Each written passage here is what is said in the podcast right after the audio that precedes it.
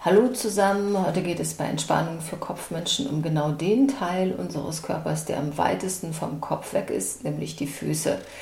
Und ich fange mit einem kleinen Beispiel an, zwar mit dem Nord- und dem Südpol. Das sind die zwei Eisregionen, die sich an den Enden unserer Welt befinden und zwischen beiden liegen ziemlich viele, wahrscheinlich ja, tausende Kilometer. Und wenn man sich die, die Erdkugel anschaut, dann sieht man oben den Nordpol und unten den Südpol. Diese Polarität, wie man das auch nennt, dieses oben und unten, gibt es auch in unserem Körper. Der Kopf würde dann dem Nordpol entsprechen und die Füße dem Südpol.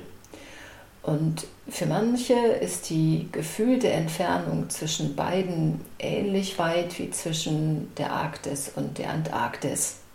Spürt doch mal einen Moment hin, wie weit weg oder nah sind bei euch Kopf und Füße. Und überrascht euch die Entfernung oder Nähe. Wo wäre der, der Kronenpunkt, also die oberste Stelle auf eurem Kopf? Und wo die unterste Stelle am Fuß, also sowas wie der Wurzelpunkt. Und mit den Worten des Schriftstellers ähm, Daniel Kehlmann gesprochen, versucht für einen Moment eure innere Welt von Kopf bis Fuß zu vermessen. Aber der Ausdruck von Kopf bis Fuß ist schon vielsagend, weil es eben genau heißt, dass das unsere normale Denkrichtung ist, von Kopf bis Fuß. Wir könnten jetzt natürlich auch sagen, wir drehen das Ganze um und dann wäre es eben von Fuß bis Kopf.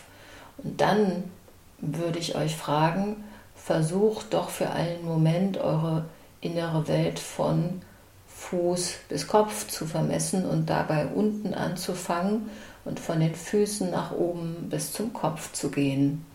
Wie geht es denn euren Füßen jetzt im Moment? Sind sie warm? Kalt, locker und entspannt oder vielleicht ein bisschen angespannt und verkrampft. Vielleicht seid ihr auch den ganzen Tag viel gelaufen und die Füße tun noch ein bisschen weh.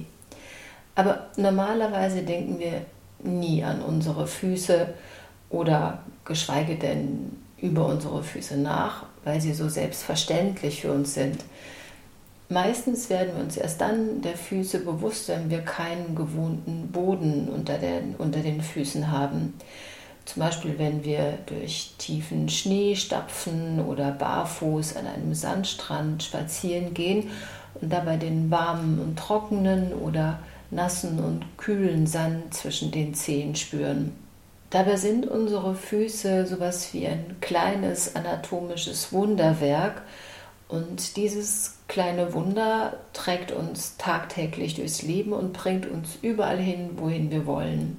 Vielleicht sind unsere Füße das Körperteil, das wir am meisten unterschätzen.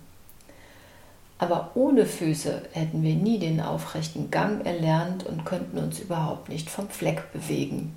Alles, egal was wir unternehmen, beginnt mit einem ersten Schritt. Es gibt immer einen ersten Schritt, den wir tun.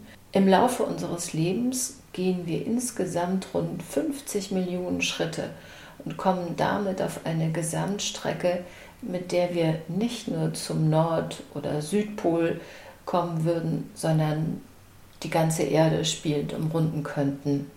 Ist das nicht ein schöner Grund, an dieser Stelle ein großes Dankeschön in Richtung Füße zu schicken? Ich sage Tschüss und Servus bis zum nächsten Mal, eure Sonja.